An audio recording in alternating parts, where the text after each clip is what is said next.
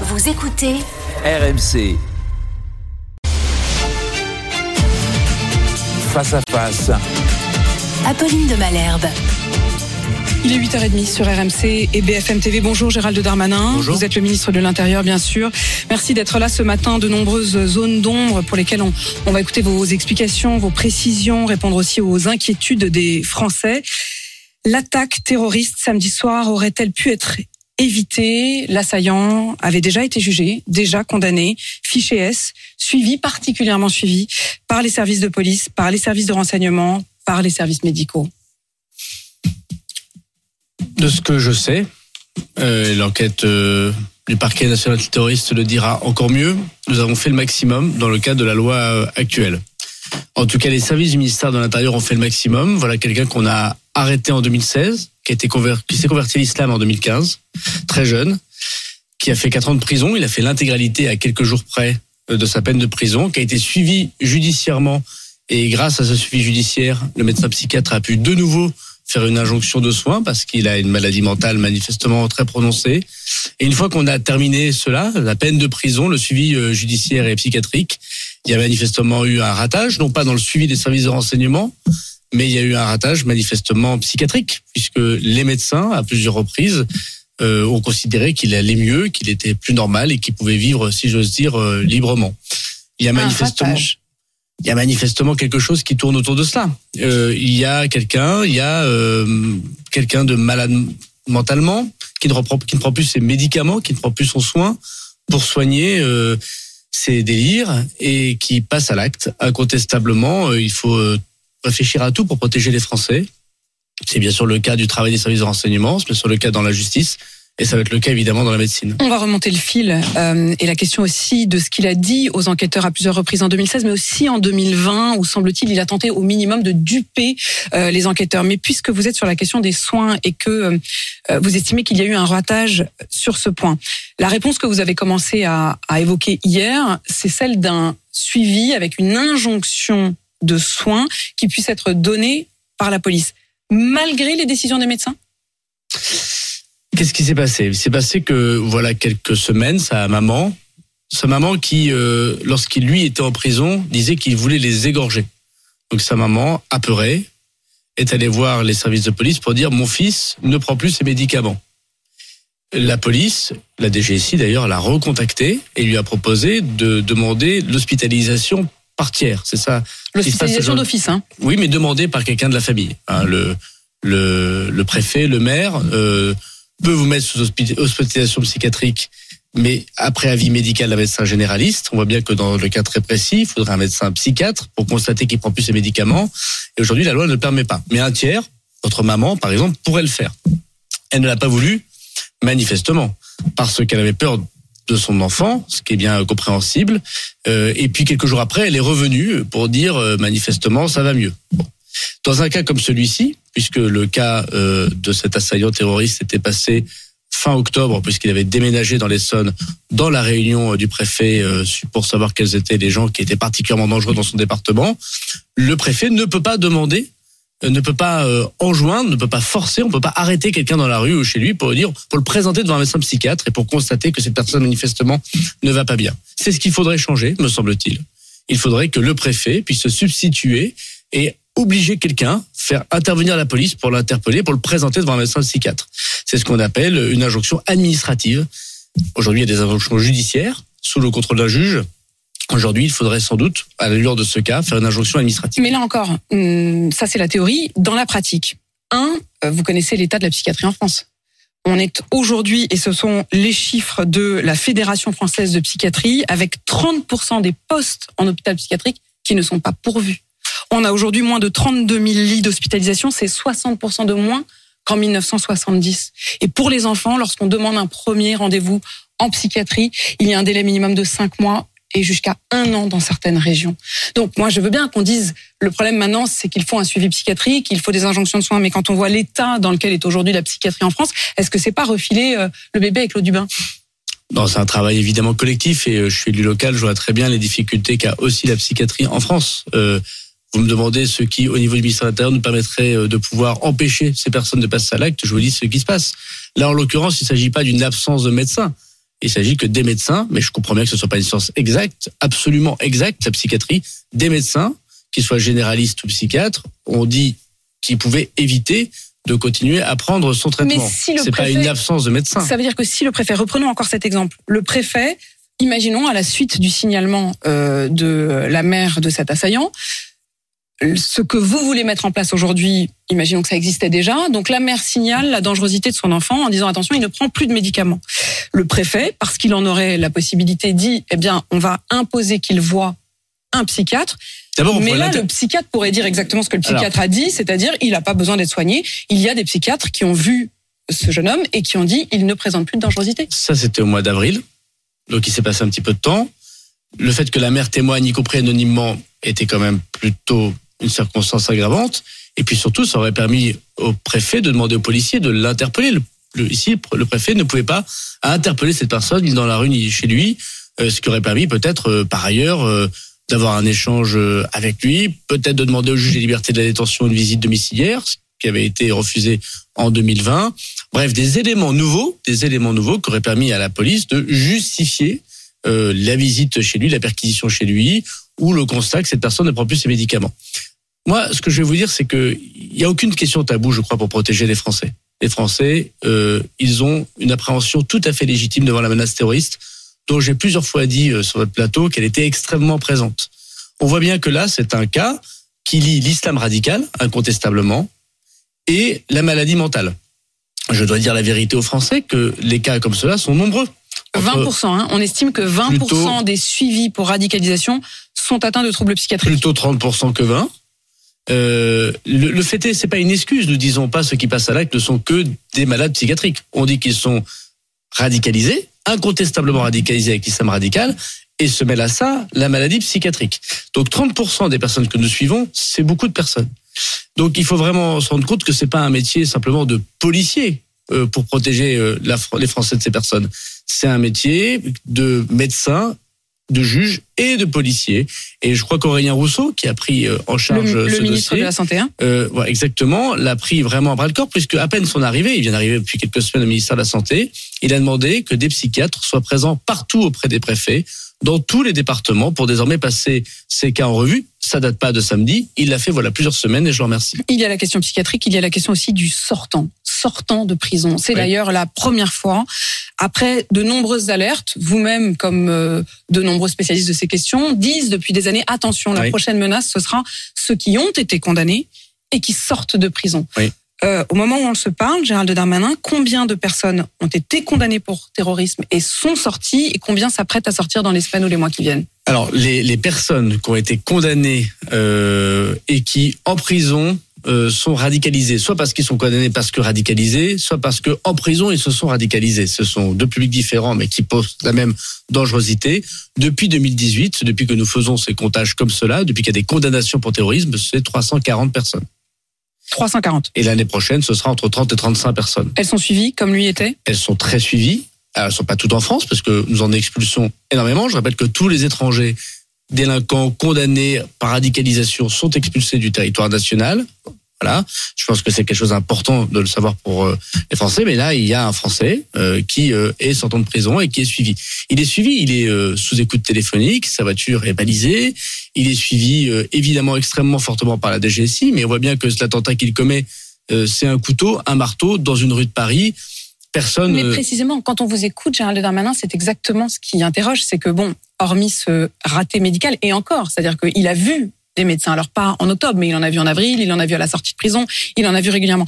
Il a vu des enquêteurs, il a d'ailleurs euh, tenté de les duper, il Mm. ne les a pas dupés en 2016, puisqu'alors qu'il leur disait je suis pas du tout radicalisé, je me suis déradicalisé, ils l'ont malgré tout condamné et il a fait toute sa peine de prison. Mais en 2020, en revanche, il les a semble-t-il dupés puisqu'il a dit je me suis déradicalisé. Alors, si vous me permettez, c'est pas le cas, puisqu'en 2020, il sort de prison, il porte un discours qui consiste à dire, voilà, je ne suis plus dans l'islam radical, et les policiers ne le croient pas, et demandent au juge de liberté de la détention d'aller visiter son appartement pour aller constater sur ses téléphones, sur son ordinateur, euh, dans ses tiroirs. Mais il a encore raté. Non, bah là, le juge de liberté de la détention... Parce, a- parce que ça leur a été refusé. Voilà, par, par le juge. Bon, moi, je respecte les décisions de justice, mais ça leur aurait peut-être permis de La constituer des menace a été faits... minimisée.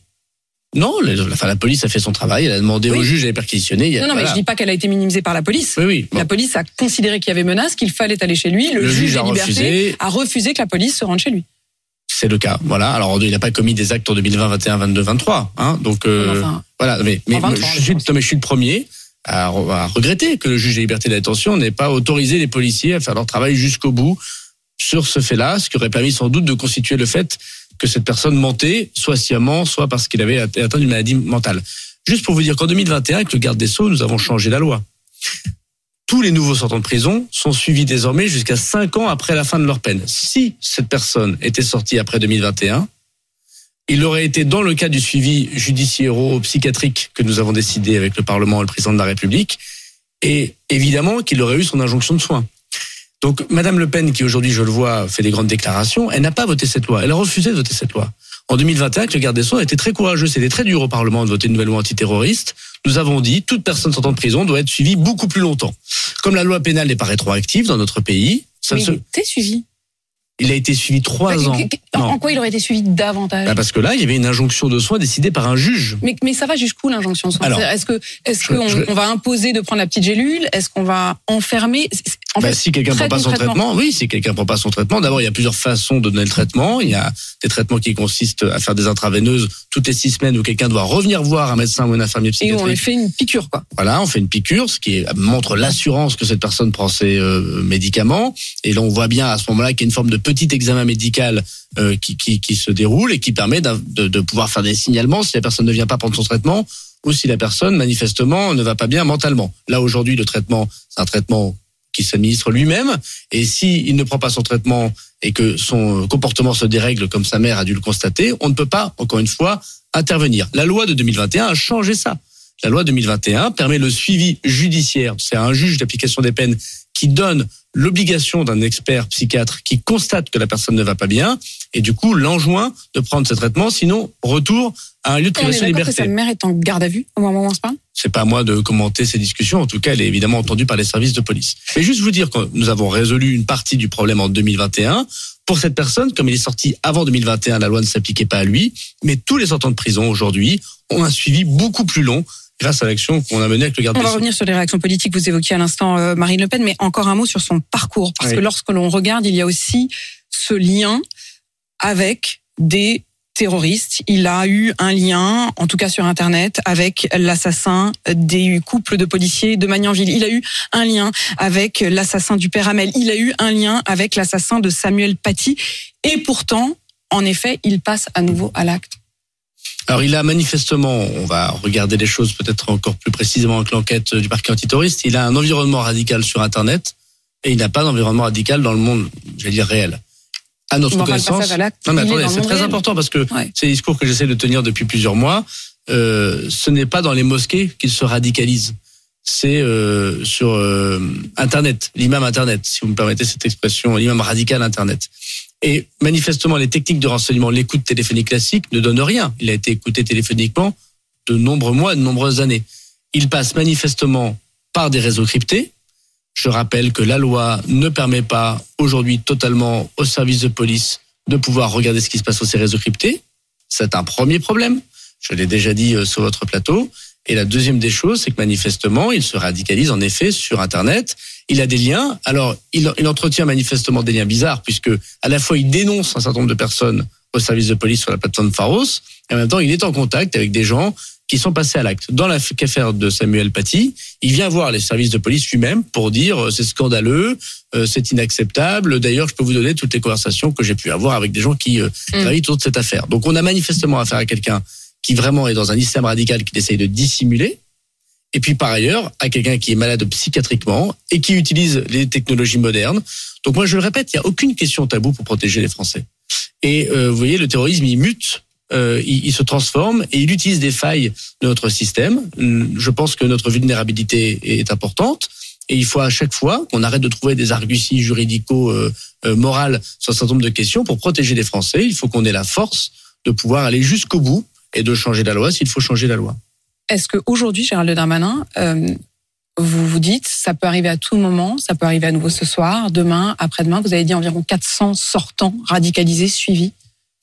Moi, depuis que je suis ministre de l'Intérieur, ça fait euh, quatre ans, euh, tous les jours, toutes les nuits, euh, j'ai cette appréhension. Et tous les jours, toutes les nuits, je sais qu'il y a des policiers, je sais qu'il y a des services de renseignement très courageux qui interpellent. Moi, ce que je veux dire aux Français, c'est que ce sont des, des dizaines de personnes par mois que nous faisons des perquisitions chez eux à, à surprise, que nous mettons euh, sur écoute téléphonique, que nous suivons au péril de la vie des policiers, que nous interpellons. D'ailleurs, je voudrais d'ailleurs dire le grand courage des policiers en quelques instants qui ont interpellé cette personne, si on aurait pu tuer d'autres personnes. Voilà.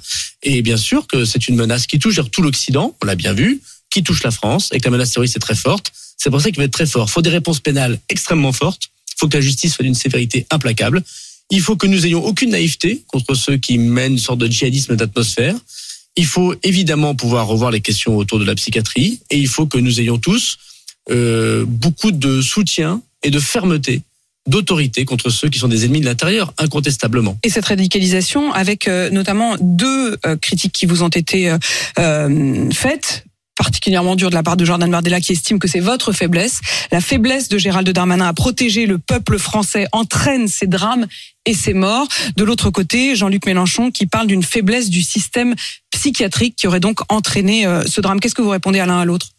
Bah, Monsieur Bardella est en campagne électorale et voilà, c'est d'une bassesse euh, de politicien que d'utiliser ce drame euh, pour euh, sa campagne à lui. Ce qui est sûr, encore une fois, c'est que quand on demande au Rassemblement national d'être présent pour protéger les Français, il est jamais là au moment des preuves d'amour. La loi antiterroriste que j'ai évoquée tout à l'heure, qui permet justement de suivre judiciairement et psychiatriquement ces personnes en 2021, Madame Le Pen ne l'a pas votée. Donc Madame Le Pen, elle n'est pas en responsabilité euh, quand elle euh, se comporte comme ça. On voit bien que le Rassemblement national, sur la loi immigration que je porte, où je propose d'expulser l'intégralité des étrangers délinquants et des étrangers radicalisés, le Rassemblement national, pour l'instant, se présente contre. Parce que lui, dès qu'on essaie de résoudre les problèmes, ça va pas. Ce qui fonctionne pour son carburant, c'est les problèmes. Donc le Rassemblement national, c'est la politique du pire. Pour pouvoir justement faire un petit tweet politicien comme M. Bardella, ça ne mérite pas plus de considération quand on protège les Français. M. Mélenchon euh, est dans l'irresponsabilité. Je l'ai vu se comporter avec euh, votre confrère Rutel Krief. Qu'est-ce qu'il a fait avec Rutel Krief? Notre consoeur, Ruth Elkrieff, Notre qui a longtemps été euh, journaliste ici même et qui est euh, désormais euh, sur LCI, et Jean-Luc. Mélenchon qui euh, s'est euh, euh, la, la nommément ciblé euh, sur les réseaux sociaux. Je lis le tweet de Jean-Luc Mélenchon. Ruth Elkrieff, manipulatrice. Si on n'injurie pas les musulmans, cette fanatique s'indigne. Quelle honte. Bravo à Manuel Bompard, dit-il pour la réplique. Ruth Elkrieff, Elkrieff réduit toute la vie politique à son mépris des musulmans. Oui, bah, je pense que vous avez utilisé le mot. Il met une cible dans le dos de Madame Elkrieff, qui avait déjà eu beaucoup de menaces en tant que journaliste. Elle faisait son, son métier, qu'elle soit une bonne ou mauvaise journaliste. Pour Monsieur Mélenchon, c'est pas le sujet. Euh, c'est une démocratie. Les journalistes font ce qu'ils souhaitent et ils interrogent comme ils veulent les hommes ou les femmes politiques. Donc j'ai décidé ce matin, vu les menaces euh, que Monsieur Mélenchon et d'autres, puisque c'est un déchaînement de haine sur Internet, euh, de remettre une protection policière à votre consoeur. Voilà où on en est dans le comportement euh, irresponsable de la France insoumise. Euh, voilà, de protéger de façon policière des journalistes 24 heures sur 24 parce qu'on leur met des cibles dans le dos. Est-ce que euh, il y a de l'antisémitisme dans le propos de Jean-Luc Mélenchon? Je, je, là précisément, euh, je, je voudrais pas euh, faire une mauvaise polémique une nouvelle fois. C'est avant tout une journaliste qui est attaquée. Ce qui est certain, c'est que M. Mélenchon n'est pas le plus grand protecteur des Juifs que je connaisse. euh, Gérald Darmanin, Rachida Dati demande à ce que les fiches S permettent quasi automatiquement une judiciarisation. C'est-à-dire, est-ce qu'au fond, plutôt que d'attendre qu'il n'y ait véritablement de projet abouti d'attentat, le simple fait de se radicaliser jusqu'à un certain point puisse être considéré en soi comme un crime, en soi comme une menace.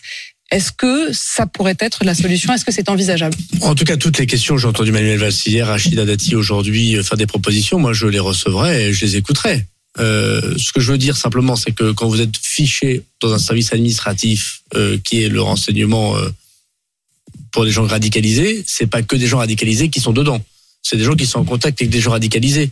Si euh, quelqu'un qui est fiché vous appelle trois fois euh, dans la journée, je crois que la DGSI, au bout d'un moment, va vous mettre vous euh, sur une fiche S. Ça veut pas dire que vous êtes radicalisé. Ça veut dire que vous êtes en contact avec Il y lui. a environ, dit-on, 5000 radicalisés, dont 1600 qui sont particulièrement suivis. Sur quels critères est-ce qu'on décide qu'ils font partie de ces 1600 particulièrement suivis? Est-ce que ce n'est pas eux précisément, et je pense non seulement à ce qui s'est passé samedi soir, mais effectivement à ce qui s'est passé aussi avec Dominique Bernard, puisque là, il n'y avait pas de problème psychiatrique, mais il y avait également quelqu'un qui était particulièrement suivi, et pour autant, il est passé à l'acte. Nous demandons au ministère de l'Intérieur de plus en plus de pouvoir administratif, c'est-à-dire sans l'autorité judiciaire. L'état de droit et l'équilibre des pouvoirs veulent qu'au bout d'un moment, ce pouvoir unilatéral des préfets ou la DGSI ou des policiers s'arrête. La question est de savoir où est le bon équilibre entre la judiciarisation, un juge, un procureur de la République, et le travail de renseignement. Je crois qu'on peut toujours se poser ce genre de questions pour le bien de la démocratie et pour la protection de nos concitoyens. Je veux simplement dire, pour reprendre euh, les mots euh, exacts de ce qui se passe dans les services de renseignement, aujourd'hui il y a 20 000 personnes qui sont fichées pour le terrorisme islamiste, pour euh, islam radical. Il y a l'ultra-gauche l'ultra-droite, je parle des 20 000 qui sont fichées S pour islamisme radical. Il y en a 5 000 sur ces 20 000 qui sont une fiche active, qui, qui portent voilà, une dangerosité particulière. Sur ces 5 000, ils ne sont pas tous français. Hein. Il y a à peu près 500, un peu plus, un peu plus de 500 personnes qui sont étrangères irrégulières les deux tiers de ces personnes sont en prison ou en centre de rétention administratif. Ça veut dire qu'il en reste combien qui peuvent à tout moment, si on est juste au bon, au mauvais endroit, au mauvais, euh, au mauvais moment, euh, passer à l'acte? Ce n'est pas à tout moment parce que par ailleurs, certains sont assignés à résidence, euh, d'autres sont dans des en attente d'être expulsés. Combien reste-t-il qui, il y a une centaine comme cet homme samedi soir, sont en liberté et peuvent à tout moment passer à l'acte? Alors cet homme est français. je, je, je, veux le dire. combien, si on enlève les 500 dont vous parliez, si on enlève, il en reste combien? Il y a quelques dizaines de cas aujourd'hui qui sont suivis par les services de renseignement quasi 24 heures sur 24 sous technique de renseignement et dont nous cherchons à tout moment les moyens de, de les entraver, qui ne commettent aucun acte délictuel, aucun acte criminel, mais qui sont potentiellement dangereux. C'est pour cela, et on peut pas trop détailler les choses, mais quand même que les services de renseignement ici font une perquisition, là les arrêtent, essayent de trouver euh, des moyens de pouvoir les entraver. Et une des entraves que nous n'avons pas, c'est aller voir, les obliger à aller voir un médecin psychiatrique pour pouvoir les enfermer dans un lieu psychiatrique. C'est ce qui manque manifestement à la panoplie de l'action que peut mener les services de renseignement. Moi, je voudrais quand même dire, et je comprends très bien le drame euh, absolu que, ça, que cela comporte pour les familles, pour lequel j'ai évidemment euh, une très grande compassion de ce jeune couple allemand qui se balade dans la rue à Paris et dont euh, celui-là, ce, ce, jeune homme se prend de coups de couteau. et c'est évidemment un drame, mais nous arrêtons des gens tous les jours. Et les Français doivent savoir qu'on les protège tous les jours. Et que oui, cette menace terroriste islamiste, elle est importante. Et il faut continuer à vivre avec pendant de nombreux mois, de nombreuses années. Mais nous mettons tous les moyens, et je veux assurer tous les Français, tous les moyens pour les protéger.